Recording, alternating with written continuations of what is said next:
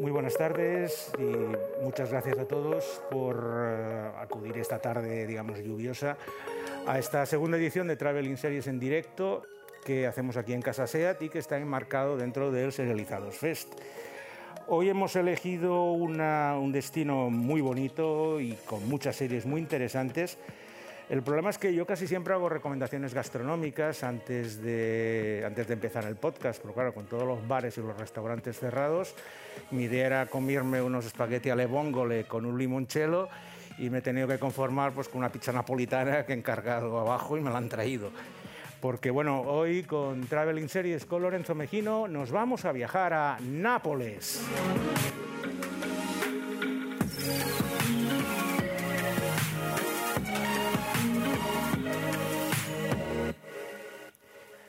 Y para visitar Nápoles tenemos dos invitados de lujo. Primero, a mi izquierda tenemos a una napolitana de pro, traductora, escritora, una de las personas más cultas que conozco. La verdad, siempre que la escucho hablar me quedo embobado y lo vais a, y lo vais a hacer vosotros hoy.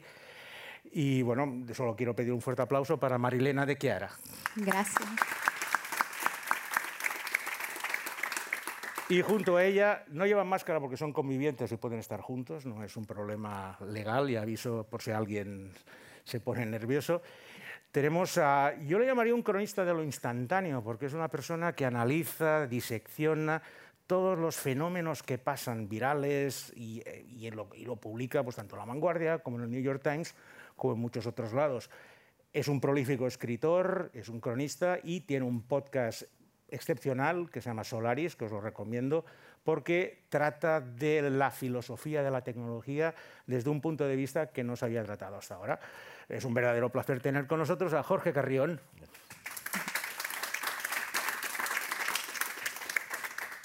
Bueno, la primera pregunta es obvia. ¿Qué hace una napolitana como tú en Barcelona? La respuesta larga, la corta ya me la imagino, pero... Bien, Lorenzo. Eh, bueno, primero gracias por, por, invitarme. Un placer, como siempre, conversar contigo. Eh, bueno, yo llevo, llegué a Barcelona en el año 2003. Eh, como muchos, como muchas para estudiar, para un máster, luego me quedé para el doctorado y, y bueno, también por, por otras razones.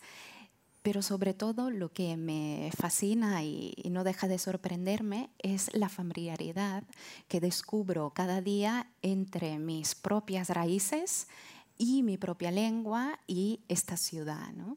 Porque realmente cuando hablamos de Nápoles hablamos de una atmósfera, ¿eh? No hablamos solamente de un lugar concreto. De hecho, me gustaría recuperar la, digamos, la propuesta del sociólogo francés Marc Auger de los no, no lugares. ¿no? Él define el no lugar no tanto en contraposición al lugar, es decir, a un espacio físico reconocible, sino a partir de la relación. Es decir, el no lugar es el espacio emocional que deja huella en la persona o en el personaje, en el caso de narrativas, como las narrativas seriales, el personaje que experimenta este lugar y que lo vive.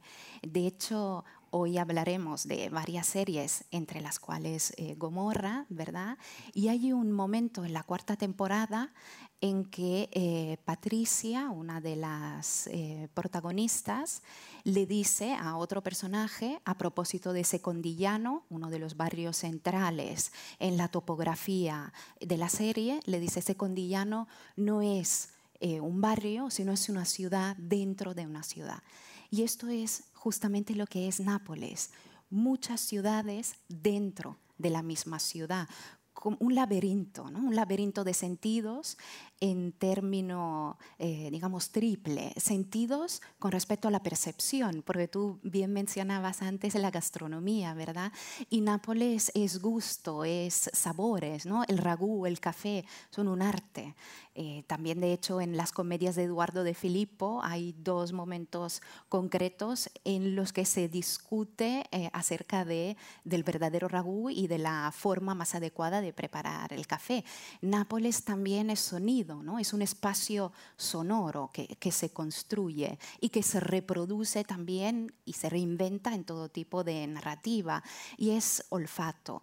Y sentido también con respecto a significado. ¿no? Y aquí me refiero a esa duplicidad del italiano y del napoletano, esa riqueza, esta dualidad de dos lenguas que conviven y que hablan de la propia dualidad histórica y topográfica, ¿no? el Vesubio y la costa y el mar eh, de la propia ciudad. Y finalmente sentido entendido como dirección, porque cuando llegas a Nápoles como visitante, realmente puedes tomar cualquier dirección y los itinerarios posibles para descubrir la ciudad son, son múltiples. Y Jorge, cuando, ¿qué sentiste la primera vez que fuiste a Nápoles? Pues la verdad es ¿Fuiste con ella o, habías ido solo? No, no conocía, no conocía el sur de Italia y, fuimos juntos y fui a conocer a su familia con todo lo que eso eh, significa. Y bueno, la verdad es que me pareció fascinante en, sentidos múltiples. Por un lado, eh, aunque parezca un tópico, pues es cierto que en Barcelona cuesta encontrar eh, tomates que sepan a tomate y, ese tipo de, experiencias ¿no? que tienen que ver con, con la compra diaria, con recoger eh, eh, cada día o vender cada día la fruta y la verdura del huerto, hacer el pan cada día, ¿no? Hay un pan, se llama el pan, pan cafone, que, que me encanta, que es como el pan de payés de aquí, pero con un sabor como para más intenso. ¿Pero ¿Tenías alguna imagen previa antes de ir de las conversaciones con ella o llegaste...? No, no, estaba muy, muy preparado y ya había probado muchos platos que, que me había cocinado Marilena, pero al llegar allí, eh, todo lo que tú intuyes que tiene que ver con esa riqueza de, por un lado, eh, insisto, el, contacto con la materia prima y por otro lado, por ejemplo, la cultura de la gastronomía y de la conversación, eh, y del trato humano y de la proximidad, allí eh, alucinas. ¿no? Desde lo más sencillo, como eso, comprar el, tomate o el pan, hasta la cocina. claro, yo comía, como todos, supongo los presentes, los macarrones que me hacía mi madre con carne picada y tomate que cocinaba pues, en media hora. Mi madre es una buena cocinera, pero evidentemente no de platos italianos y, descubrir allí que hay cientos de tipos de pasta, que cada pasta tiene su salsa y que cualquier napolitano sabe de memoria la combinación pasta-salsa, fue bastante increíble. También lo que es la... Eh, fuimos en Pascua, en Semana Santa, y allí pueden comer durante 5, 6, 7 horas seguidas, ocho platos en el día de... con pausas. Con pausas y juegos de cartas y conversaciones entre una y otra. Eh, ese tipo de experiencia dilatada ¿no? del tiempo y de la conversación en la familia fue bastante increíble. De hecho, la primera vez que estuve en Nápoles tomé nota de todos los platos que, que, comí. ¿no? Fue un descubrimiento muy, muy impactante. Y después el tema ese de, de el vecino, los ruidos, la comunidad, la familia, las visitas. ¿no? Por ejemplo, unos vecinos de, la casa de sus padres eh, vinieron a disculparse porque había huelga de basura y, y, cómo quedaba en esa imagen ¿no? ante un, escritor de España. Eh, otro eh, vecino nos trajo eh, comida que habían cocinado en casa y después un día nos sorprendió con una paella, porque había seguido mi, receta de paella y quería saber si la había hecho bien o, no, no, Es un trato muy cercano con, con ámbitos del vecindario y de, la, y de la comunidad. Y ya para acabar con esta introducción, me alucinó descubrir que tienen un verbo en napolitano que es, creo, intallare que es como la despedida, o sea, como una despedida. imaginas que viene alguien a casa, ¿no? El, protocolo, el ritual de la despedida de los amigos o vecinos que han venido a casa puede durar tanto, puede durar una hora y media, ¿no? porque empieza en la, mesa del comedor, sigue en el recibidor, sigue en la puerta, sigue en la puerta del ascensor. ¿no? Entonces tienen un verbo que es esa conversación o esa relación que se demora en una despedida. Bueno, fue todo un shock cultural. Yo a veces en, entre, en la despedida me iba a leer un rato a la habitación y volvía y se estaban todavía despidiendo. ya fui como aprendiendo los códigos, pero fue realmente fascinante. O sea, no tuviste un shock muy grande, sino que te adaptaste rápidamente, supongo, porque ya estabas bastante... Yo soy de origen andaluz y, se parece mucho eh, Nápoles en muchos aspectos a la, a la cultura de, de, mis tíos y de mis abuelos andaluces. Entonces, Marilena, los napolitanos son una sociedad abierta, ¿no? Por lo que comenta Jorge, reciben al recién llegado como si fuera uno más de la familia, lo atiborran con todos los platos que tienen, todo el vino, todas las cosas. ¿Y tu familia cómo lo recibió? ¿Encantado, supongo, o, no? no, sí. sí, sí, pero sobre todo, como decía Jorge, todo este tema de la ritualidad, ¿no? Es decir, para nosotros la propia acogida, la despedida, la forma de, digamos, de compartir ¿no? Eh, los platos y las conversaciones están marcadas por una ritualidad que es implícita. ¿no? Te das cuenta después, al menos este ha sido mi caso, cuando ya no sientes, ¿no? cuando ya no tienes eh, la posibilidad de compartir estos códigos. De hecho, recuerdo en otras ocasiones, en comidas familiares más amplias, mis padres vienen de familias muy numerosas, y claro, estábamos todos ahí muy tranquilos hablando y él pensaba que en verdad había algún problema, que estábamos enfadados, que porque estábamos gritando, no entendía. ¿no? Y también eso tiene que ver con la gestualidad, ¿no? por eso antes hablaba de los sentidos. De hecho, Henry de Luca, ¿no? el escritor napolitano, él en muchos de sus textos reflexiona sobre esa capacidad táctil, ¿no? E, esa plasticidad que tiene la forma de relacionarnos, que, está, que viene también de la, de la historia ¿no? y de esa em, digamos, complejidad histórica que repercute en la propia textura urbana. ¿sí? Pero por supuesto yo creo que fue eso, ¿no? el adaptarse a los rituales y nosotros también intentar integrarlo. Como tú decías, em, para un napolitano eh, la su casa es casa de, todos. ¿no? De hecho, fíjate, en la propia digamos, estructura y arquitectura de los, de los pisos mm, familiares, el lugar central lo ocupa la cocina. Se come, se cocina, se toma el café en la cocina, ¿no? Por, es el, el, foco, el focolayo, ¿no? ese espacio que construye hogar también a nivel simbólico. Pues aprovechando este primer eh, episodio costumbrista, pues vamos a presentar la primera serie de nuestra selección, que precisamente es la más costumbrista de todos y se llama Un posto al sole. Ok, qui secondo me il punto è un altro. Qui tu ce l'hai con me e non perdi occasione per darmi addosso e per farmi sentire... Beh, evidentemente avrò i miei buoni motivi. Filippo, io e te non viviamo più insieme. È impensabile che io ti avvisi ogni volta che ho un problema. Beh, se il problema riguarda Irene è così. Perché da adesso in poi le cose cambieranno. Basta. Io non parlo perché tanto hai ragione tu. Eh? Vado a prendere Irene e ce ne torniamo a casa. Bueno, habéis podido comprobar un poco la gestualidad.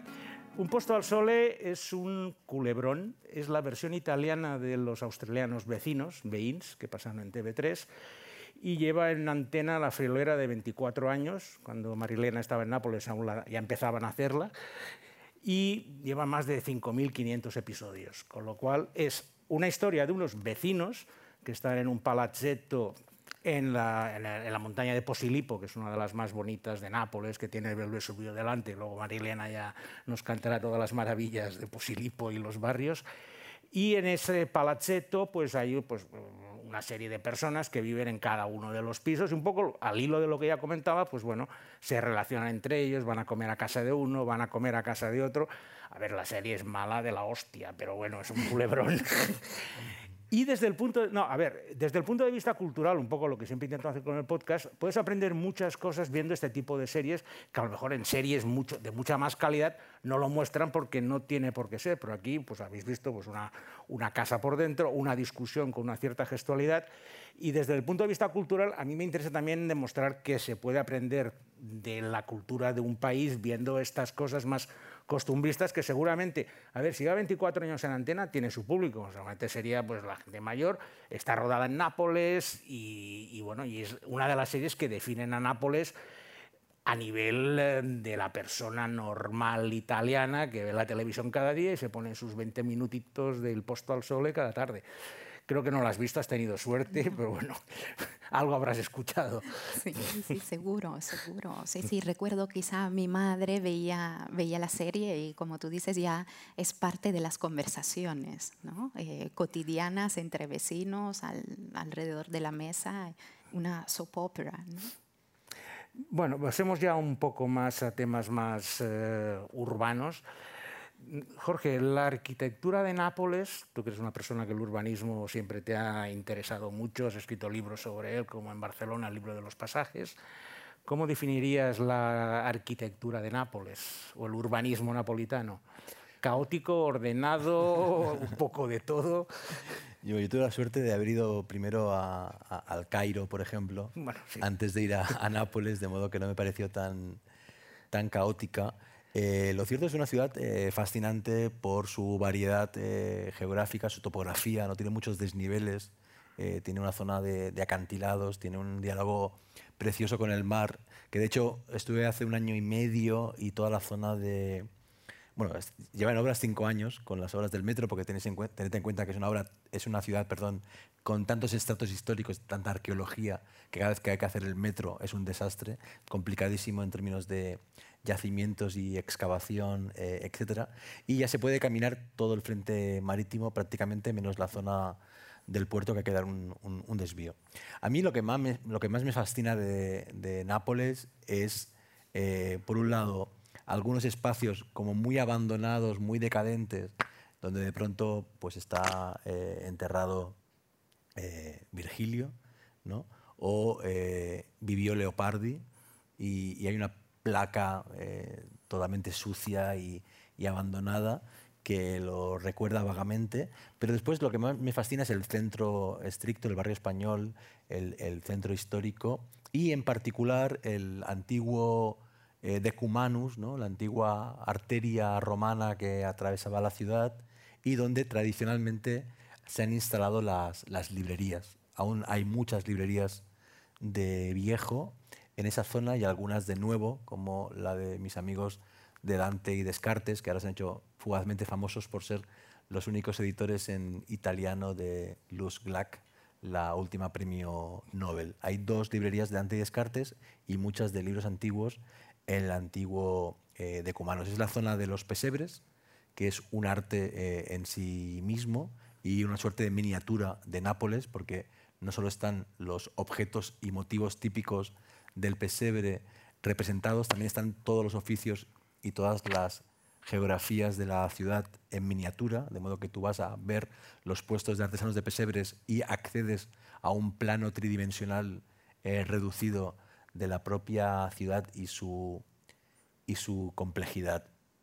Cuando recorrí la ciudad siguiendo las localizaciones de la amiga estupenda, eh, descubrí otras zonas que no conocía que son los antiguos rione. Los rione son eh, barrios modernos de la época del fascismo que se construyeron con eh, cero atención al espacio urbano compartido, es decir, como se ve en la primera temporada de La Amiga Estupenda, eh, brutalismo urbanístico y ahora se han integrado ya en la, en la ciudad, de modo que tienes zonas con dos mil y pico años de, antigüedad, eh, museos eh, impresionantes de arte antiguo, no en vano está muy cerca, como sabéis, Pompeya, y después zonas más modernas que se han ido integrando en una suerte como de cacofonía armónica eh, durante muchos siglos de historia.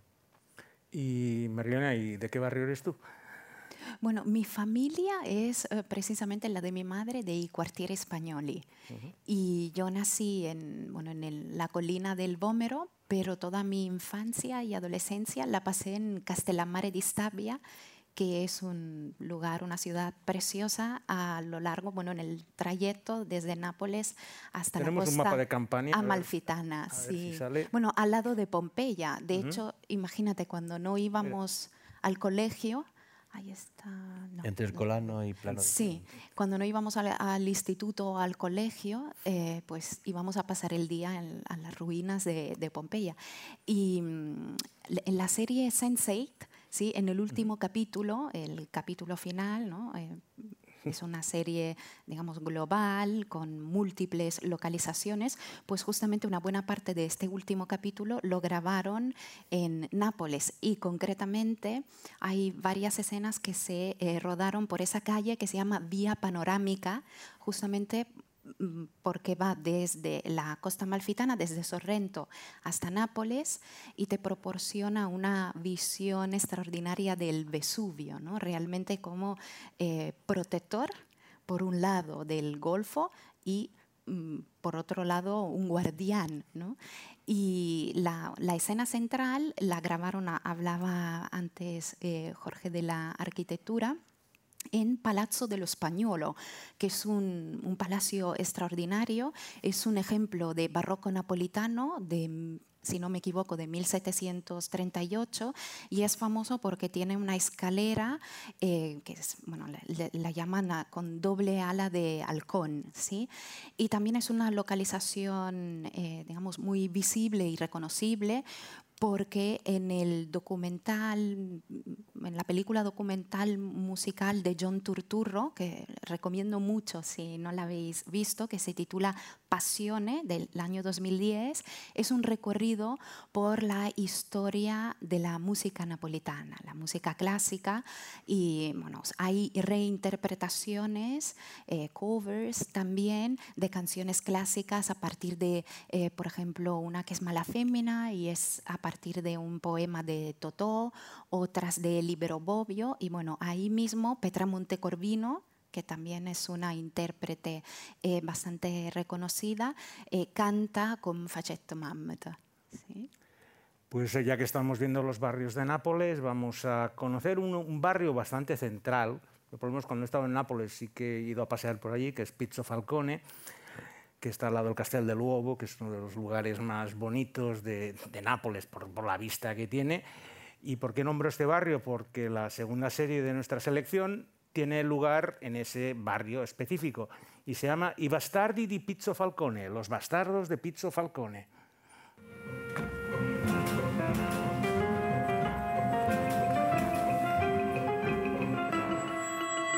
Buongiorno, Che volete?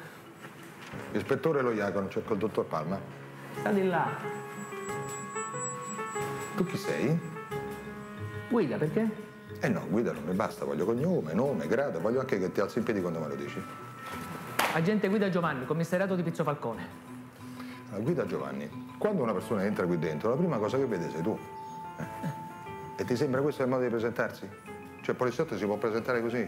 Non credo, no? Eh. Metti via quello, dove lo trovo Palma? E in fondo a destra. Allacciati i bottoni. Y Bastardi de Pizzo Falcone es la historia de una comisaría de policía en el barrio de Pizzo Falcone, en la cual pues, han sido expedientados y expulsados casi todos los agentes de la comisaría por un caso de tráfico de drogas. Solo queda un agente y acaban llevando a todos los repudiados del resto de la comisaría de Nápoles al barrio de Pizzo Falcone con ese nombre de los bastardos de Pizzo Falcone, porque acaban allí los que no quieren en ningún sitio. Entonces se, mon- se monta una especie de comunidad policial con todos esos desechos policiales del resto de las, de las comisarías. El que llega es el comisario jefe, que lo primero que hace es poner firme al, al funcionario pues, que estaba leyendo el marca italiano ahí o jugando a las- al crucigrama y lo primero que le dice póngase firme, póngase no sé qué. A ver, es una serie de la RAI, es una serie popular. De hecho, hace dos o tres semanas, que jugando con la, por la televisión española, en la 2 estaban emitiendo Los Bastardos de Pizzo Falcone. O sea, me sorprendió. Mira, como estaba preparando ya esto, mira, lo están haciendo mejor. Son episodios de 90 minutos, es un caso por episodio. Ya os podéis imaginar que si empiezan toda una serie de repudiados, pues lo que buscan es la redención a través del trabajo y las buenas obras e intentar levantar la moral y, y que el sitio pues no sea un poco el vertedero que lo estaban considerando al principio. Ha tenido dos temporadas, son seis episodios de 90 minutos. Yo digo, si algún día lo cogéis por la dos, tampoco es ninguna maravilla. Ya os aviso que la selección, para que no os vayáis corriendo, es de peor a mejor. O sea que hemos pasado la parte más dura televisiva y ahora llegaremos a, a digamos, a la parte más noble.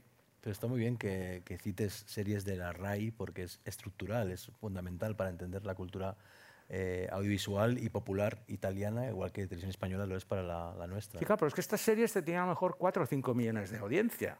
Claro. Y las que hablaremos luego, que todos reconocemos que son mucho mejores, a lo mejor pues la conocen en ciertos cenáculos y lugares pequeños, pero tienen audiencias mucho más pequeñas porque se emiten en cadenas mucho más pequeñas. Pues este lado de la cultura que hay que estar atento a todos los movimientos y no quedarte únicamente con lo que a ti te puede interesar, porque a lo mejor te estás perdiendo muchas cosas que, como bien has dicho, te permiten entender mejor aspectos culturales que a lo mejor no estás tan acostumbrado a verlos. Y por eso lo de los bastardos de Pizzo Falcone yo lo estaba viendo y desde el punto de vista turístico era la mejor de todas, porque claro, como estaban en el Castel del Uovo, veías el Vesubio, veías toda la bahía, iban por las calles pequeñas. Al ser más costumbrista, se lo permitían esto de poder rodar en exteriores y mostrar Nápoles en todo su esplendor.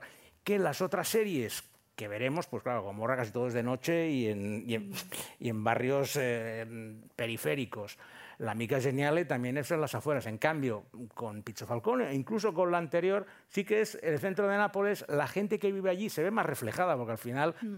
es lo que van a comentar luego en la panadería el día siguiente. ¿Has visto el último episodio de anoche? Así, mira, has visto. Salía la panadería de aquella o el bar de aquel.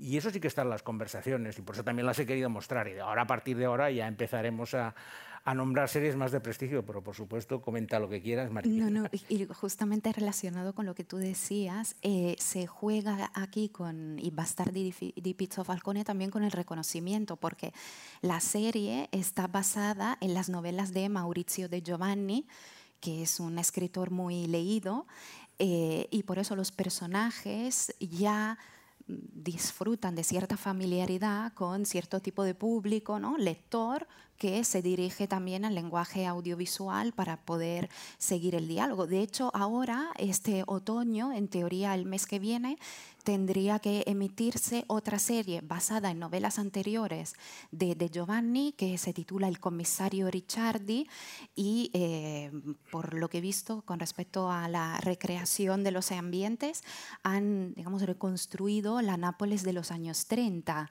Hay unas escenas que han rodado en el Teatro San Carlo con las escenografías, bueno, una reproducción de las escenografías de caballería eh, rusticana, de la ópera, ¿sí? Habrá también algunos fragmentos y es curioso porque muchas de las escenas las han rodado en el Gran Café Gambrinus, que es el café literario de Nápoles, porque ese personaje, ese comisario Ricciardi, eh, bueno, eh, va mucho al café para comer, para desayunar sfogliatella, ¿sí? que es un postre napolitano con ricota, eh, está riquísimo, pero sobre todo porque en la novela se juega mucho con el contraste entre sensibilidad y racionalidad. Ese comisario, eh, por digamos, herencia familiar, puede hablar con los muertos. ¿no? Y ahí vamos a otro tema que es también clave para entender la cultura napolitana en toda su complejidad, que son las leyendas. ¿eh? De hecho, en El vientre de Nápoles o Leyendas napolitanas o El país de Cucaña, Matilde Serao justamente investiga esta relación entre, eh, digamos, lo espiritual, lo emocional y en la repercusión política cotidiana en los gestos sociales. De hecho, perdón, cuando hice el recorrido por las topografías de las novelas de Elena Ferrante, en el, en el, eh, en el barrio popular donde seguramente se inspiró para hacer la, la, novela, nadie la había leído o nadie me supo decir nada sobre Ferrante. Y en el Gambrinus pregunté, porque hay una escena muy importante de, la, de una novela que ellas van al Gambrinus, ¿no? Eh, y tampoco, tampoco había ningún eh, camarero que hubiera leído la novela, ni ningún cliente que hubiera preguntado por ese detalle. ¿no? Y en cambio, me dijo el camarero, pero mucha gente viene a comer su esfollatela y tomarse un café por eh, Ricciardi, que sí que es un mito dentro de, del... Sí, de hecho, Ricciardi sería a la campaña lo que Montalbano en Sicilia o Rocco Schiavone en Aosta, o sea, lo que sería el comisario regional que tanto gusta en novelas y que luego, lógicamente, acaba llegando pues, a la televisión, que todos estos casos han tenido ya sus series televisivas y con mucho éxito todas, porque como, como, has indicado, son libros que tienen muchas ventas, tienen muchos lectores, tienen muchos seguidores y esto, quieras o no, pues siempre tiene un público. Y, lógicamente, si estamos hablando de libros que han sido llevados a la televisión, la tercera serie que vamos a presentar hoy es precisamente la que el libro es el más famoso de todos y es eh, la adaptación televisiva de la tetralogía de Elena Ferrante, La amiga estupenda, la amiga geniale.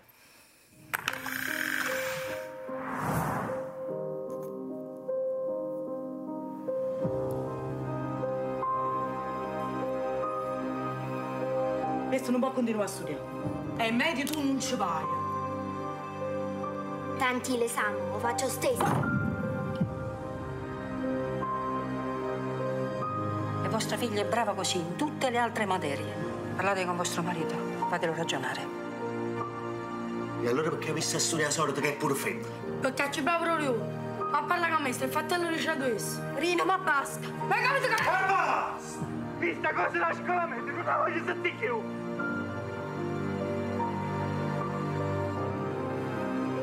Elena! Scina, io vengo poco. Ma vengo.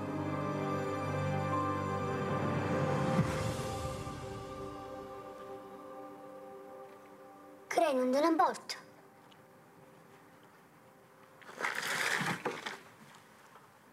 Quello che fai tu o faccio io. Mi convinsi che niente potesse fermarlo. Ogni sua disobbedienza aveva sbocchi che per la meraviglia toglievano il fiato.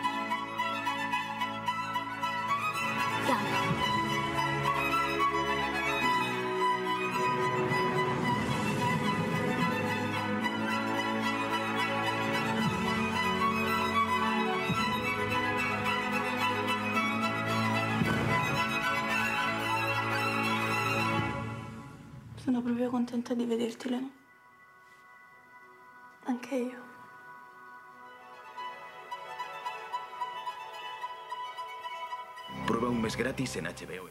Bueno, ahora llega el momento que dejo que Marilena hable y Jorge, porque ellos conocen perfectamente tanto la novela, él estuvo en el rodaje y todo lo que nos puedan explicar pues va a ser mucho más interesante que el pequeño resumen que pudiera hacer yo. Marilena, ¿de qué va la amiga estupenda? De una amistad, ¿no? Primero. Eh, pero también de una ciudad o de estas múltiples ciudades que mencionábamos al principio. De hecho, eh, la tetralogía de, en la tetralogía de Elena Ferrante, Nápoles se convierte en un personaje ¿no? que adquiere su propio rol en el arco, en el proceso narrativo y de maduración de las dos protagonistas, individualmente y también con respecto a la relación. De hecho, la propia memoria topográfica en la novela y también en la serie se convierte en memoria emocional. En el barrio, tanto Lila como Elena, las dos eh, protagonistas, están de alguna forma confinadas por eh, códigos preestablecidos. ¿Y cuál es la forma que encuentran para salir de estos códigos e inventar los suyos propios? Pues la lectura, la lectura y finalmente la escritura. La relación con la palabra les permitirá nombrar el mundo para poder dosificarlo y de alguna forma también dominarlo. ¿no? Eh, de momento hemos visto la primera y la segunda temporada. Toda la primera temporada ocurre en, en el barrio, ese barrio periférico, el Rione, exacto. Y en la segunda temporada ya hay desplazamientos, ¿verdad? Elena descubre Nápoles primero de la mano de su padre y ahí hay, digamos, un traspaso de esa herencia simbólica que es también lingüística, porque el Rione está determinado por el, por el dialecto y a Nápoles ella va a estudiar al instituto, instituto, después trabaja en una librería y se reconoce, ¿no? se redescubre y se va construyendo a través del italiano. Y finalmente se va a Pisa y desde la lejanía ella se observa y se lee, ¿no? Y realmente redescubres las huellas de este no lugar que evoca eh, su forma de ser y también su intimidad.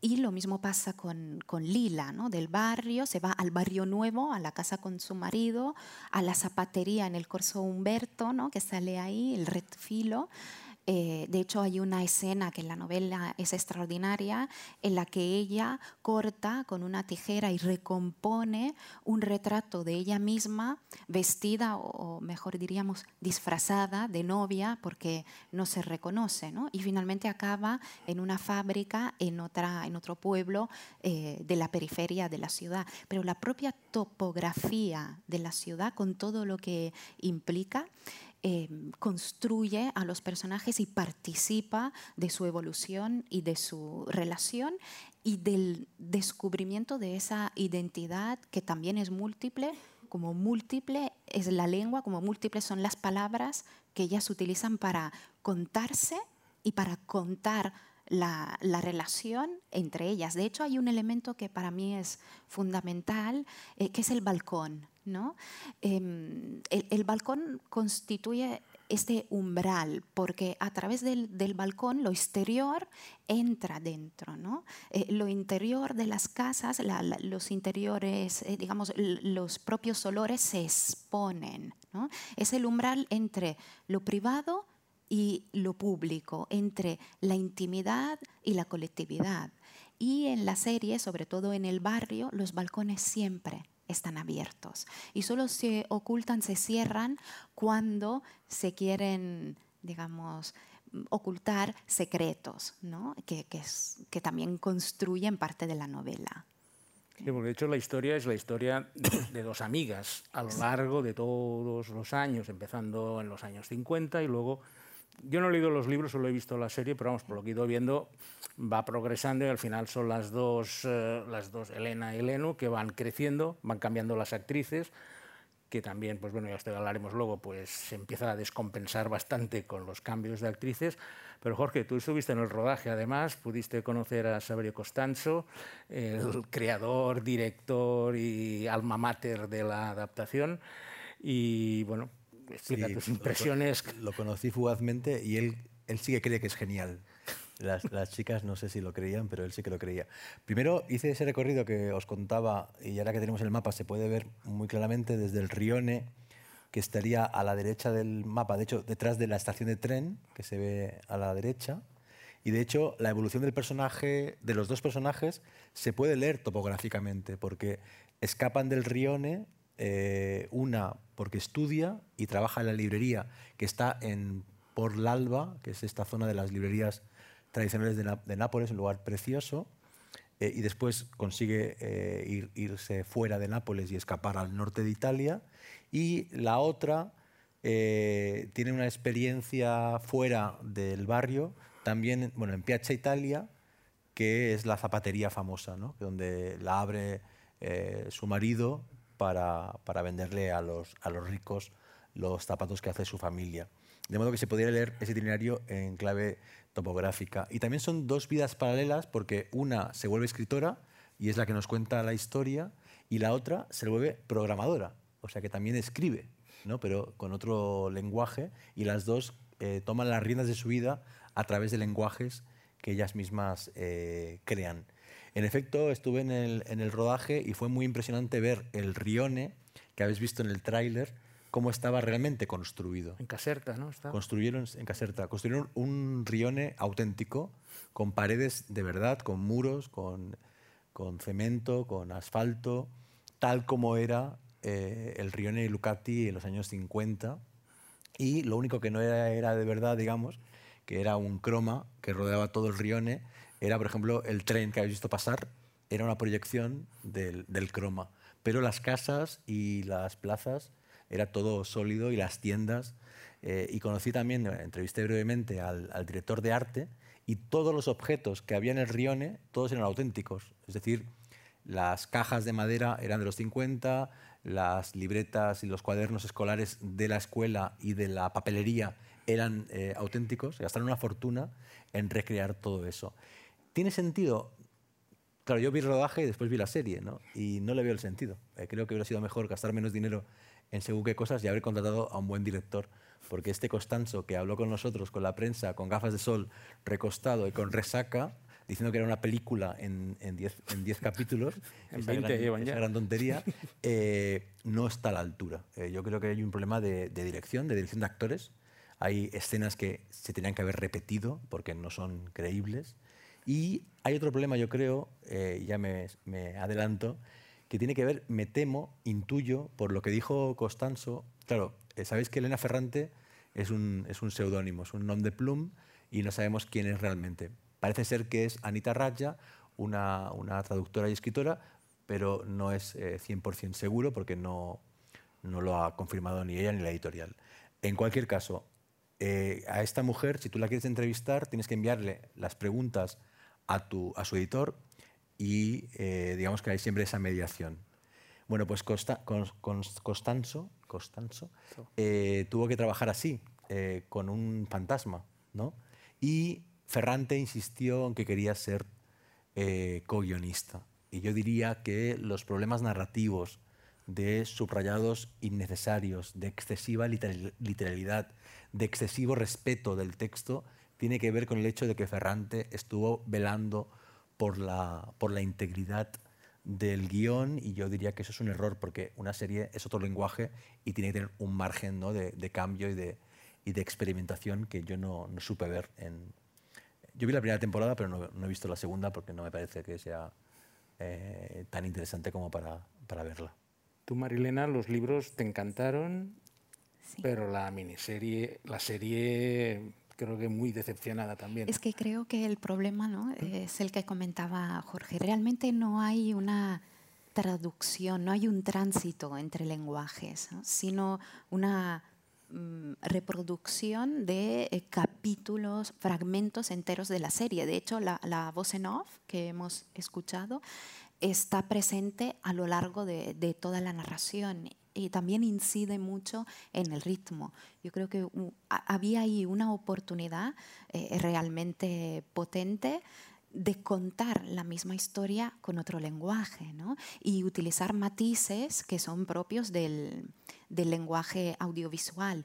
Eh, por ejemplo, en la serie, el, digamos, esas e, esos sonidos que son propios eh, del dialecto eh, están en la novela, perdón, están integrados. Claro, en la serie todo eso se pierde, ¿no? No sé si es un problema de dirección de actores o, digamos del propio del propio guion, pero sí me parece que falta algo y sobre todo en términos de ritmo la encontré muy muy lenta cuando narrativamente la novela eh, en la novela el ritmo está perfectamente graduado sin embargo no es mi caso me consta que a mucha gente le ha encantado la serie. Incluso en Estados Unidos críticos como Alan Sepinwall tienen a la amiga estupenda dentro de las listas de las mejores. Eh, ¿a qué creéis que se debe, digamos, estas disparidades de criterios?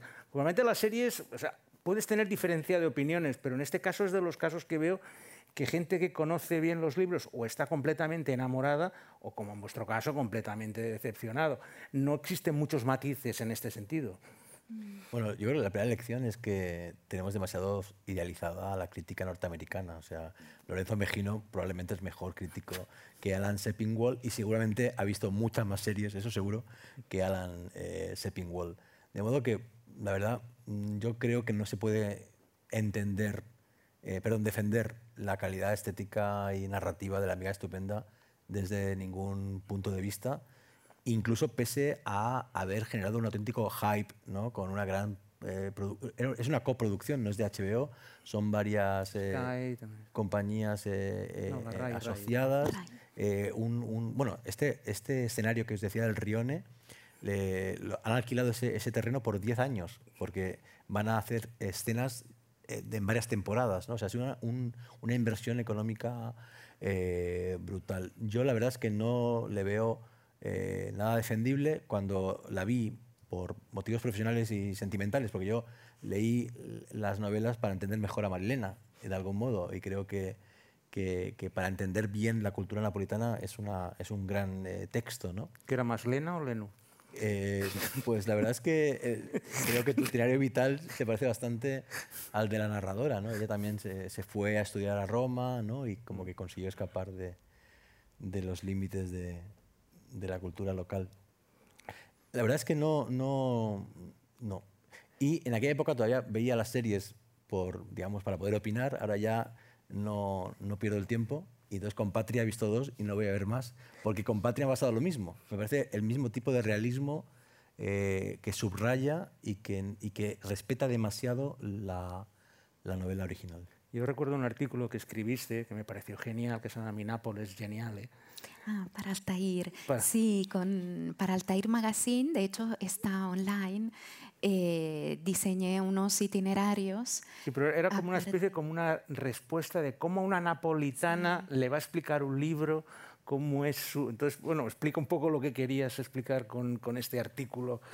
Sí, era como Nápoles geniales. Sí, era un diálogo, ¿no? Un diálogo con estas novelas y un reencuentro, ¿eh? porque realmente eh, desde la lejanía yo pude reencontrarme ahí, o sea, me pude ver, me pude reconocer y también reconciliarme con, eh, digamos, estos códigos a veces estrictos y otros de los cuales ni siquiera era consciente. Y sobre todo con respecto a la, a la amistad, ¿no? a esta idea fuerte del, bueno, de la hermandad de sangre. ¿eh? No sé si eh, quizá la traducción no es tan apropiada, pero justamente de, eso se trata. Mira, Henri de Luca tiene un libro eh, pequeño que justamente editó Dante y Descartes, la, la librería, y se titula Napólide, ¿no? y son una serie de ensayos. Él se fue de Nápoles cuando tenía 18 años, bueno, como yo. Y ahí dice, dice, en verdad, si yo no puedo definirme apólide, ¿no? sí puedo llamarme Napólide, ¿eh? porque en el fondo Nápoles se te queda en las venas, ¿no? permanece en tu piel y te das cuenta de la ausencia en la presencia, cuando la redescubres y la reencuentras en un sonido, en algo que estás comiendo, en una memoria visual o olfativa, o en una narración, como es el caso de las dos, eh, de Lila y, de Elena. Y el papel del dialecto, has hablado un poco del dialecto, pero en este caso creo que es el, el momento indicado para que comentes un poco el dialecto napolitano, que luego en Gomorra es eh, ubicuo por todos los lados, pero aquí sí que también es presente en especial al principio. Sí. ¿Cuál es la diferencia entre el napolitano y el italiano? Un poco para los que no estén tan versados en semiótica y en lingüística. Sí, bueno, el dialecto napolitano de hecho podría tener tranquilamente estatuto de lengua, ¿no? como lo tiene el dialecto sardo de Cerdeña, se pueden emitir documentos oficiales, eh, lo, lo mismo ocurre con el dialecto siciliano o con el de Calabria, con el dialecto dialecto calabrese, tiene una propia gramática, sintaxis y sobre todo una tradición literaria extraordinaria. En diversos lenguajes, empezando por la poesía, eh, el teatro. De hecho, aquí en Cataluña y en concreto en Barcelona se han representado muchísimas obras de Eduardo de Filippo. En 2003 hubo en el TNC un sábado, domingo y lunes bajo la dirección de Sergi Belbel que fue extraordinario. O, por ejemplo, en la Abadía, en Madrid, hace no recuerdo precisamente cuándo, pero siete o ocho años, eh, hicieron también eh, el arte de la comedia de, Eduardo, eh, extraordinario. también por esa familiaridad que mencionaba al principio entre nuestras culturas y esta fusión entre lo colectivo y, y lo privado. pero ¿qué pasa con el dialecto? Y eso a mí personalmente me entristece muchísimo. No se estudia en las escuelas, ni en primaria, ni en secundaria, ni en el instituto. Y entonces se, digamos, se transmite por eh, tradición oral. Yo tuve suerte porque en casa no hablábamos dialecto, pero en cambio sí, por mis padres, mis tías, ellos eran grandes amantes de la música napolitana y, y del teatro, y entonces gracias a ellos pude aprender y seguir mi recorrido. Pero hay esa dualidad fuerte entre el italiano, ¿no? la lengua nacional. Eso se debe también a razones históricas. Cuando se unifica Italia, 1861, se barre completamente toda la diversidad lingüística y se opta por una lengua común, el italiano. Claro, toda esta riqueza regional ha quedado, eh, digamos, sumergida. Y mm, la operación de Elena Ferrante me parece muy, eh, digamos, muy interesante y bien lograda porque a través de ambos personajes, de las dos protagonistas, pero de, digamos de toda la red de personajes, justamente muestra esa dificultad de, de que el propio dialecto napolitano encuentre su lugar en la sociedad, no solamente eh, propia de la ciudad o de Campania, sino en la sociedad italiana. De hecho, ella, cuando va a Pisa, eh, Elena, la protagonista, hace un esfuerzo para modificar su acento, Y en cambio, cuando vuelve a casa, habla en dialecto con su familia. ¿Por qué? Porque es la lengua de la relación, es la lengua que fundamenta la identidad y que la sedimenta.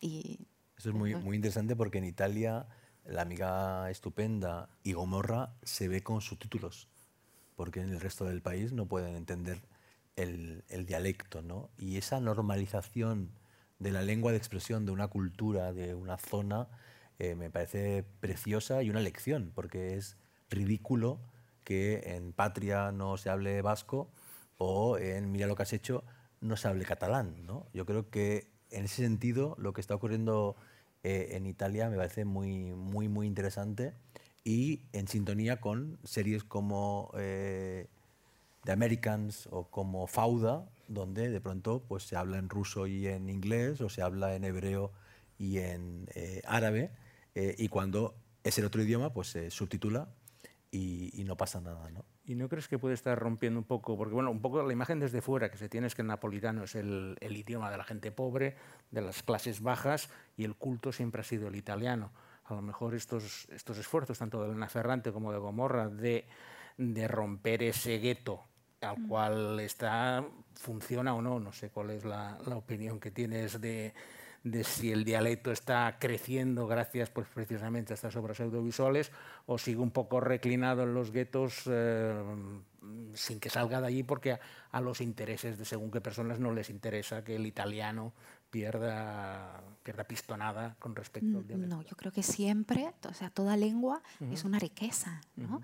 Eh, te permite mm, también de forma especular observar ¿no? Eh, el italiano y descubrir que eh, se pueden retroalimentar mutuamente, no solamente italiano y napoletano, sino con el siciliano, con el sardo, con, con, lo que fuera. Mira, Eduardo de Filippo tradujo La Tempestad de Shakespeare al napolitano y, es, y la rendición es extraordinaria, ¿no? porque justamente en esa atmósfera mágica que construye eh, Shakespeare, eh, traducida al napoletano, claro, adquiere otra dimensión, otra dimensión no solamente lingüística, eh, sino propiamente semántica y, social.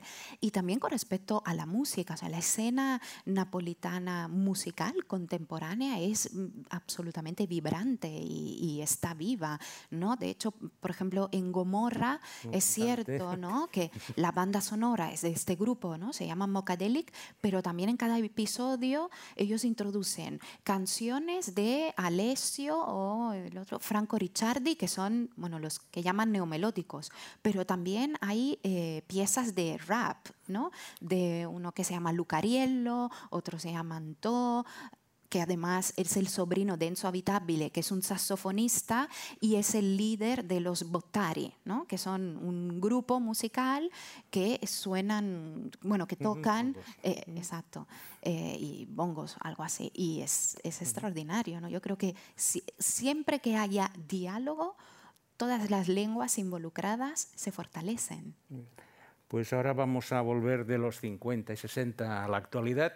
En este caso tengo que reconocer que fue una propuesta que me dijo Jorge, porque no había caído en ella cuando había hecho la selección primera, pero en cuanto me lo dijo, es verdad, esta tiene que estar aquí, aunque solo sea un episodio, pero si en Nápoles han estado los soprano, esto lo tenemos que ver.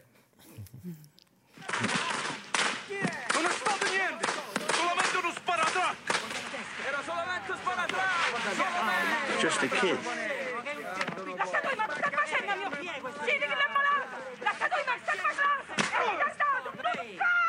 Like the kid only got firecrackers on him.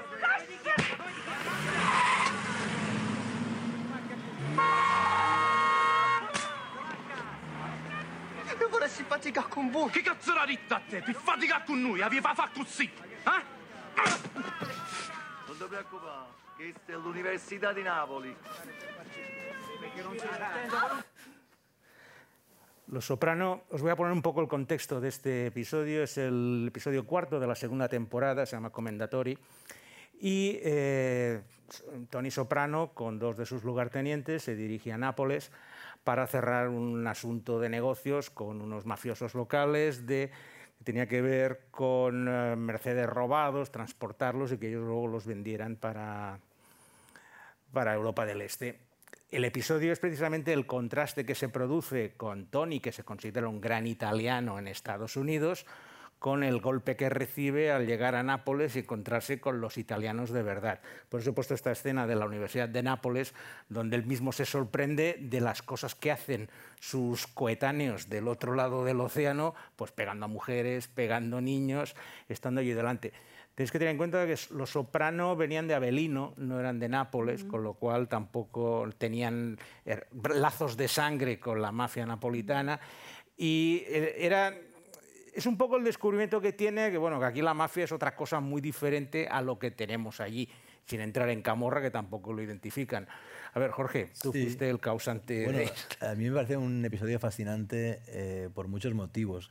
Uno, porque efectivamente, gracias a lo que decía Marilena de- del espejo, de lo especular, de pronto lo italoamericano, que es una eh, subcultura muy presente en literatura, en cine y en, eh, series, eh, se tiene que eh, confrontar con el modelo original. ¿no? Y ahí hay un contraste súper elocuente eh, y, y realmente fascinante. El hotel donde se alojan es una maravilla, tienen sus- las fotos de- del rodaje con mucho orgullo y eh, a mí me parece también muy, muy buena eh, la historia porque eh, Tony va con Polly, ¿no? que hemos visto en la imagen, y con su sobrino, con Christopher, y, y de hecho tendrá repercusiones porque después... Fulcio, claro, el va, personaje de Fulcio aparece aquí claro, por primera vez. va a haber un italiano que va a ir a, a Estados Unidos y que va a acabar enamorándose de la mujer de Tony, con todas sus consecuencias ¿no? funestas, eh, pero muy ricas y muy interesantes, en parte porque ella es católica y, y ya se había enamorado de, del cura de la familia en la temporada anterior, en la primera temporada. Bien, él viaja, eh, Tony, con Polly y con eh, Christopher, con su sobrino, y eh, Tony es el, el viajero. O sea, se integra, seduce a la, a la eh, líder de la mafia local, eh, come, viaja, hace turismo, se integra totalmente. Polly, que es el que más italiano se creía de todos los mafiosos de la serie, el pobre no consigue conocer a nadie, saluda, cree que habla italiano pero no habla ta- italiano, no lo aceptan y es una con- constante frustración. De hecho, hay un cameo de David Chase en este episodio, Sí. que está sentado en una mesa y le dicen comendatore y él saluda, no dice absolutamente nada, pero bueno, no deja de ser. Se lo dice Poli a él, comendatore.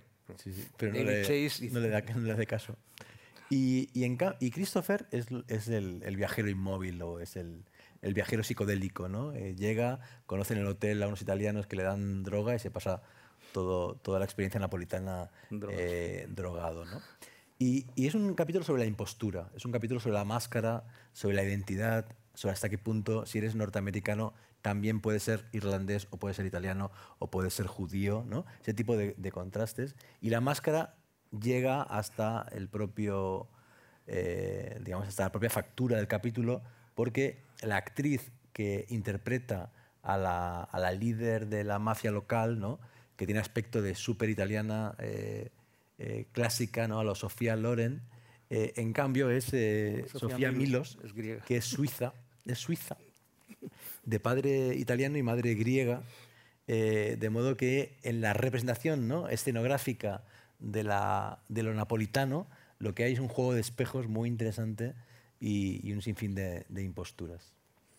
Bueno, hemos estado en Nápoles, vamos a visitar un poco los alrededores, que también son preciosos. Y esto aquí sí que puedes hacernos de guía. Pues bueno, tenemos Sorrento, tenemos Ischia, que es una amiga estupenda. Tenemos, bueno, ascender al Vesubio. No sé si has subido al Vesubio alguna vez. No, yo Pues mira, aquí podemos dar una batallita, porque además el que subió conmigo está en la audiencia. O sea, bueno, subir al Vesubio es una romería.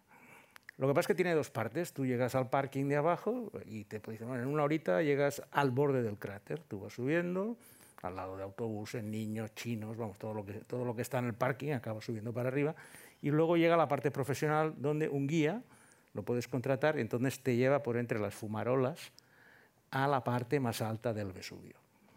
No es que tenga mucho más riesgo, pero bueno, deja de ser una manera de sacarte un dinero extra del que te han sacado de la entrada. O sea, que si vas a Vesubio, la experiencia puede ser, digamos, la sencilla, subir con toda la gente hasta, hasta el primer mirador donde ves humear un poquito y luego ya la peligrosa, que es bordear el cráter con un guía.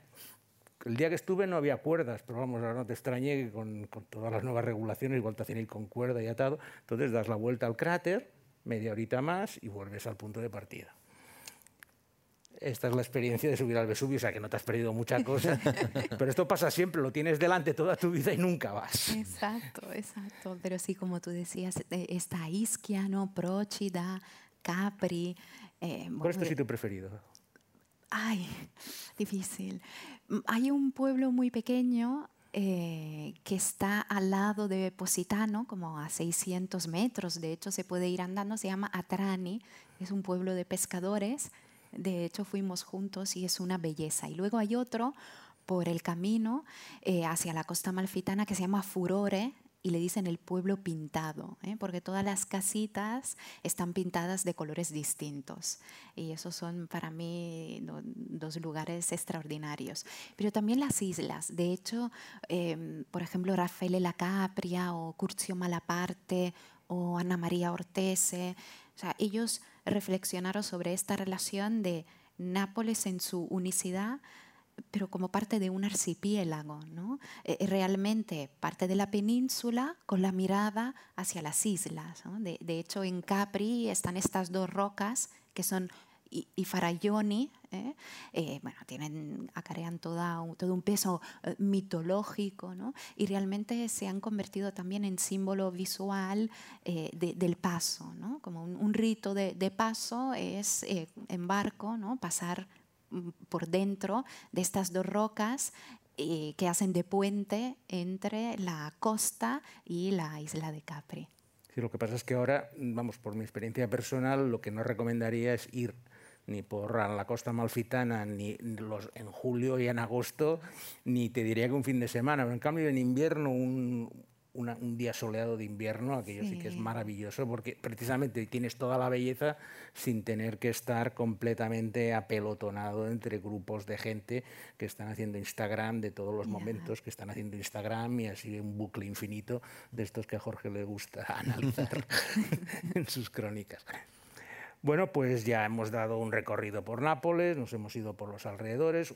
De Pompeya sí que podríamos hablar un poco, porque más que nada sí que querría comentar que unas ruinas que han estado siglos completamente en un estado de gran conservación y de perfección, desde el momento que han sido descubiertas han tenido una gran degradación en todos los sentidos que antes no tenían. Y ahora, pues claro, han tenido que empezar a hacer... eh, por eso, Jorge, diría que esta- esta- este problema las hemos descubierto, pero el, el problema de descubrirlas es que las estamos destrozando. Primero por el impacto de los propios turistas, porque bueno, tú mismo has dicho que ibas a correr por las ruinas, subías por arriba, subías por abajo, y ahora pues ya están casi como en vacío, con mamparas, impidiendo todo.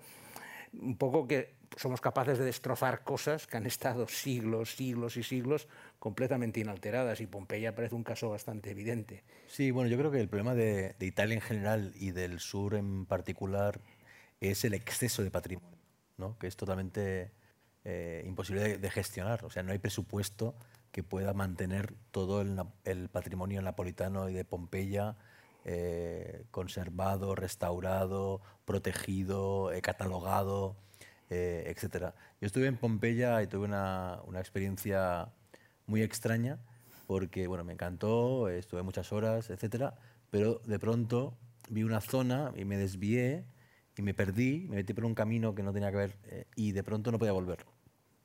No podía volver porque estaba vallado y dar la vuelta era ya irme de la hora de, de cierre. ¿no? Entonces decidí saltar, saltar y me quedé atrapado en, en un templo vallado y casi me, me mato eh, escapando. Pero allí dentro entendí eso, o sea, entendí que si te puedes perder en un yacimiento arqueológico es que realmente es imposible ¿no? Eh, articular, eh, gestionar un patrimonio que es inmenso. La, tumba de, Virgilio está en, un estado pésimo y lamentable.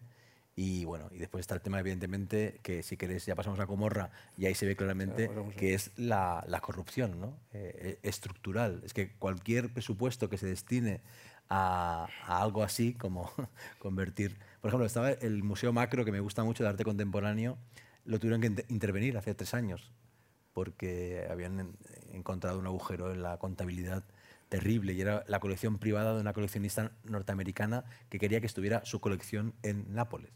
Y han tenido que refundarlo porque es muy difícil escapar a lo que justamente denuncia eh, Gomorra. ¿no? Pues aprovechando el pie que me ha dado Jorge, vamos a presentar la última serie de nuestra selección napolitana de hoy, que no podía ser otra que Gomorra.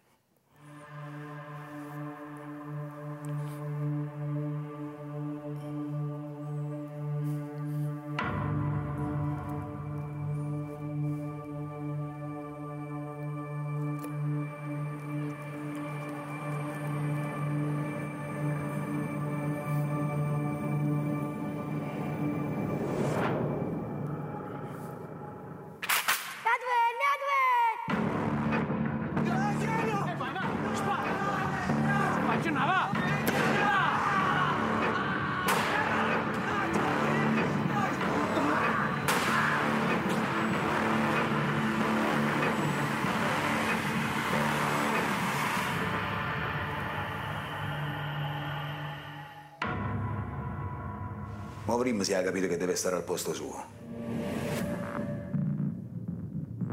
Gennà, Io voglio dimostrare a papà che ce la posso fare. E se sto con te, sicuro posso fare. fino a Roma mi arriva. A me e a te insieme, non ci ferma nessuno. Mo si tu lo di casa. Se mio marito dice che si deve fare così, così si fa. Papà tu gli ha da passare la mano. Mi stanno addosso con piedi. Cassa qualcuno che ha parlato. Voglio chi lo cazzo e non. E chi ti fida? E isso e me.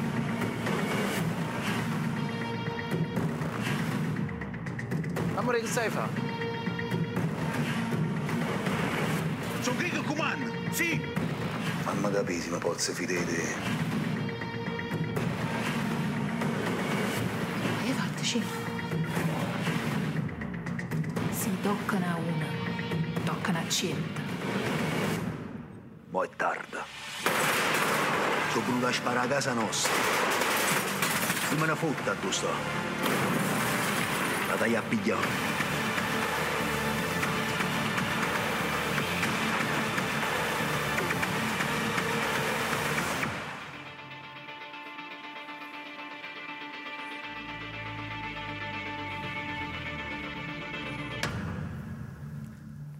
Gomorra es una serie que viene de una película, que viene de un libro, que es una traslación que pocas veces suele funcionar, pero en este caso casi me atrevería a decir que la serie es lo mejor de toda, de toda la colección. Es la historia de un clan de la Camorra, el clan Sabastano, y como en estos casos, pues bueno, tiene el jefe del clan y los problemas de la sucesión van a provocar pues un cataclismo de los cuales podéis haber visto algunas imágenes aquí. Este clan domina dos barrios, Scampi y Secondigliano, que son dos barrios que si habéis visto el brutalismo de las imágenes con unas arquitecturas realmente imposibles hoy en la actualidad, pero que se hacían en los 60 y en los años 70, y esa arquitectura define mucho lo que sería la serie. Y ahora, Jorge, aquí sí que te dejo que expliques todo lo que sabes de Gomorra, todo lo que te parece, has visitado los barrios, has estado por todos los lados. Es que Gomorra realmente sí que me parece una de las series más extraordinarias eh, de los últimos años y para mí está, está en el canon eh, me parece muy, muy, muy buena. Y yo estuve ahí, en, ahí, eh, en, ese- en esos edificios y pasé miedo. Pasé miedo, creo, sugestionado por la serie, porque realmente es un barrio marginal, como puede serlo la mina, pero con una mitología muy poderosa. Eh, y la serie no le hace justicia al barrio. En el barrio, por ejemplo, hay un movimiento musical eh, de jóvenes que están con la música encontrando otras formas de, expresarse y de salir de la marginalidad y eso no está representado porque es una serie muy centrada en la violencia y en la, y en la camorra. Eh, hay mucho que comentar ¿no? sobre Gomorra. En efecto, eh, está basada en una novela, porque no es exactamente una crónica de Saviano, por la cual tuvo que exiliarse. Él no ha podido volver nunca más a, a Nápoles después de publicar ese libro, porque estuvo semi-infiltrado en la, en la camorra. Después se convirtió en una película muy buena, que recomiendo. Después una obra de teatro interesante. Eh, y la cuarta eh, encarnación del proyecto es la, es la serie que, en efecto, para mí eh, está a un nivel todavía superior ya en la ficción. ¿no? Es un camino de la semificción a la, a la ficción a la ficción absoluta. De todo lo que se podría decir sobre Gomorra, eh, aparte de que la producción es impecable, eh, yo destacaría dos cosas. Una, es una serie muy buena, de altísima calidad eh, estética, narrativa eh, y técnica, que no imita el modelo norteamericano, sino que eh, crea un modo de contar la historia basado en el libro, en el cual durante la mayor parte de las temporadas había una historia episódica de un personaje secundario o incluso eh, muy eh, en segundo plano, ¿no? y la historia principal. Y eso no lo había visto yo, al menos en ninguna de las series canónicas de HBO o de, las grandes productoras de Estados Unidos. Y lo segundo es que en el guion eh, cada palabra pesa, cada palabra cuenta y cada silencio cuenta. Eh, eh, hay muy poco texto y hay mucha eh, gestualidad, mucha eh, elocuencia eh, en, en- en la música, en las transiciones, en las miradas, y eso es, eh, es extraordinario. Por otro lado, y esto mañana lo sabe mejor que yo, se convirtió en un, se convirtió en un fenómeno sociológico alucinante. ¿no? Sí, de hecho, justamente relacionado con lo que comentábamos antes de la lengua, hay desde el principio, desde la primera temporada, eh, ahora ya, bueno, se han emitido cuatro y la quinta, en teoría, se empezará ya a rodar. La, quinta y la película. última. Exacto. Cuatro más Y un película. spin-off, exacto. Sí, de- pero si la película no entenderás la quinta, o sea, tampoco te la puedes perder. ¿no? Es- De hecho, no es un spin-off, es como un, es como un extra. Capítulo extra. Exacto, un capítulo extra sobre Chiro, l'inmortale, uno de los, Mm. de los protagonistas. Eh, pues bien, desde la primera temporada muchas de las frases pronunciadas por eh, no solamente personajes principales, sino co- decía Jorge también por secundarios, se convirtieron en parte del vocabulario compartido. ¿no? Hubo un proceso de contaminación lingüística. ¿sí? Por eso eh, se ha empezado a estudiar Gomorra como fenómeno antropológico, sociológico y lingüístico. Está claro que toda lengua es una materia viva, ¿no? es, es plástica. Y aquí no se trataba de trasladar la realidad a la ficción, sino la ficción construyó, como toda ficción, sus propias armas a través de la mentira, ¿no? de eh, contar una realidad ya existente. Y esa misma realidad, ¿no? en un, así de forma circular, se apropió de este nuevo vocabulario eh, plasmado por la ficción. Y ha vuelto a pasar ahora eh, con bueno, el, el confinamiento por el coronavirus. En marzo y en abril, eh, de hecho, salió en República, en muchas de las calles de Nápoles, en, sobre todo las calles estrechas y Vicoli, se colgaron de balcón a balcón sábanas o pancartas pintadas con frases de Gomorra. ¿Eh? Por ejemplo, hay una que era la más común, la más repetida, porque en la segunda temporada eh, eh, don Pietro Sabastano, el jefe ¿no? del- de la familia, le dice a, a su hijo y a su equipo, ya recuperaremos, no os preocupéis, ya recuperaremos todo lo que es nuestro, ¿no? Y lo pusieron ahí. Y después eh, Marco Amore, el actor que interpreta a Chiro, eh, bueno, hizo un vídeo que se convirtió en viral, justamente invitando a, bueno, a todos los italianos a quedarse en casa y protegerse y cuidarse, utilizando una de las frases más repetidas de la serie, que es, eh, bueno, no, no, te preocupes, estáis en pensieri, ¿no? Y le decía así, eh, invitaba a quedaos en casa para que nosotros no nos preocupemos. ¿no? Y esta es una de las operaciones que han ocurrido con Gomorra. Y luego el otro tema mencionaba Jorge la pureza y también la densidad del guion en términos narrativos.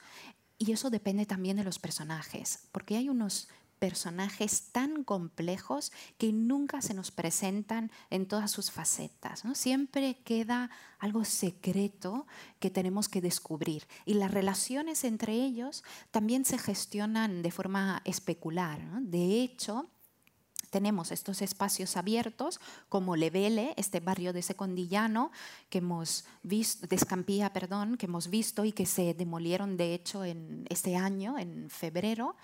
Eh, y también lugares del, concretos de Secondillano, del centro de la ciudad, pero sobre todo los interiores, ¿no? Eh, los muebles, todos los detalles, los cuadros colgados en la pared, las estatuas de los santos, nos hablan de estos personajes.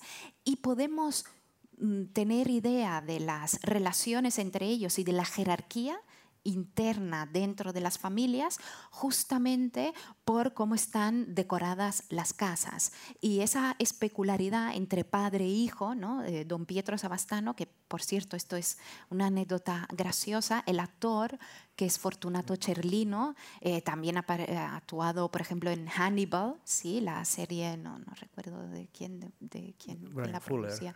Okay. Em, pues eh, después de, de, Gomorra, bueno, no voy a hacer spoiler, pero bueno, él actuó en una película en que se rodó integralmente en Nápoles, que se titula IFALCI, porque IFALCI son una unidad móvil anticorrupción específica que tiene la ciudad de Nápoles. Y él contaba en las entrevistas que la gente lo, mm, ¿no? lo paraba en la calle y le decía, yo no me lo creo, don Pietro, ¿cómo usted ¿no? de, de camorrista ha pasado ahora a ser policía e ir en contra de los, de los camorristas? ¿no? Pero decía esta relación entre padres, padre e. Está eh, don Pietro y después toma el relevo Jenny, su hijo.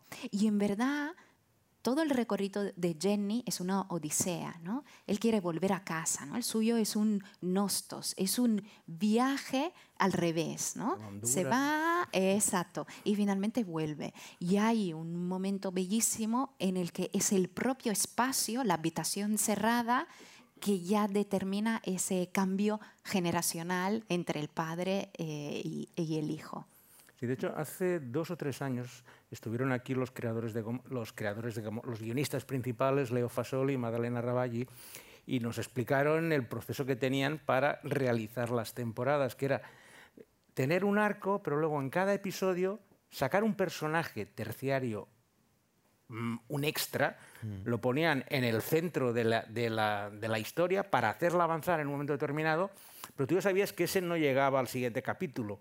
directamente aparecía un, chico en una moto. Es que en la primera temporada estos son del libro, son, son historias del libro. Sí, pero luego han seguido utilizando. Han, seguido con el recurso. Y me acuerdo que explicaban que ellos iban al barrio acompañados de uno de los iban con permiso, iban con una persona, no, vienen conmigo. Creo que cuando, cuando, fuiste también fuiste en situaciones similares, porque no puedes ir allí en plan turista y meterte por esos callejones, sino que tienes que ir con alguien que te permita tener un salvoconducto. Y ellos cuando iban a documentarse, pues iban allí y hablaban, incluso hablaban con, con camorristas que estaban en la cárcel, pero siempre con el permiso.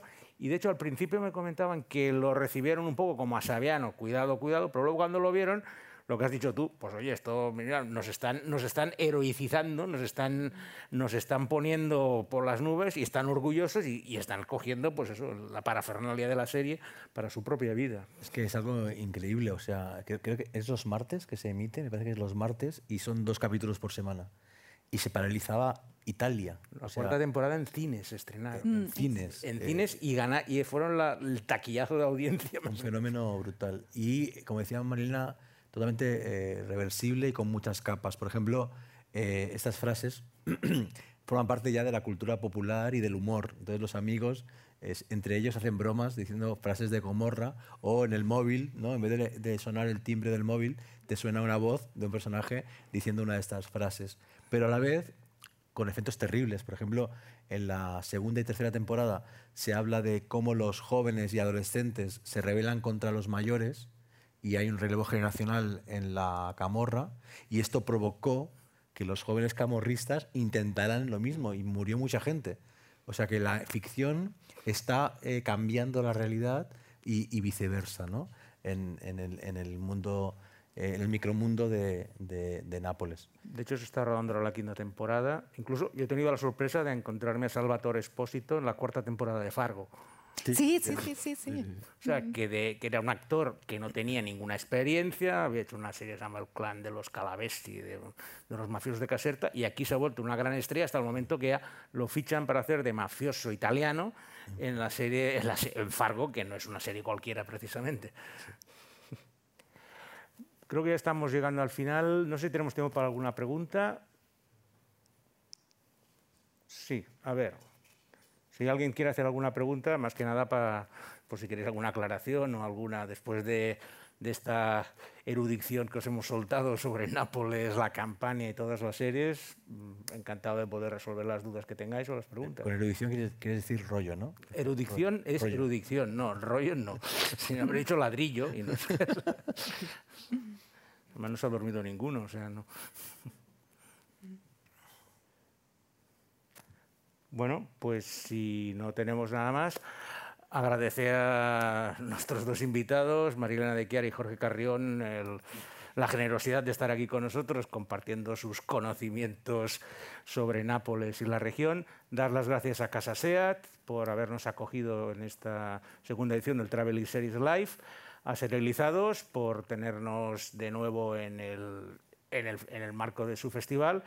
Y muchas gracias a todos y ha sido un verdadero placer estar con vosotros. gracias. gracias.